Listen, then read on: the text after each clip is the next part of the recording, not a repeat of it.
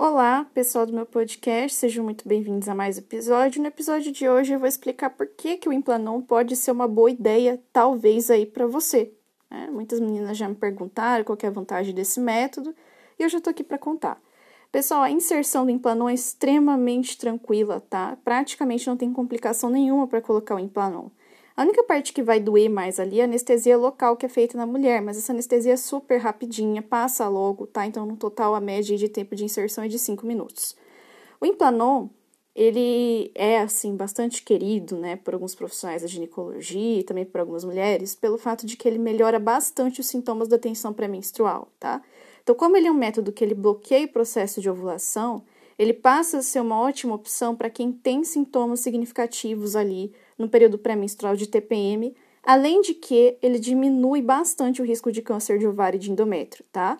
Mais uma vez também por esse processo de inibir ovulação. Então, como ele inibe ovulação e inibe proliferação do endométrio, ele reduz bastante é, esses tipos de cânceres, tá? Tanto câncer de ovário quanto de endométrio nas usuárias.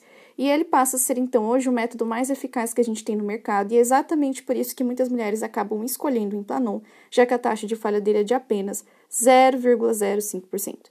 Tá? Então, acho super importante a gente disseminar essa informação, porque o Implanon ele é um método contraceptivo mais novo e, ao mesmo tempo, mais eficaz que a gente tem no mercado.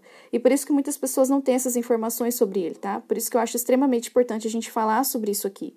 Muitas meninas que têm a oportunidade de ser Implanon nem chegam a cogitar usar o Implanon porque não conhecem esse método. Beleza? Então, é isso. Um beijo e até a próxima.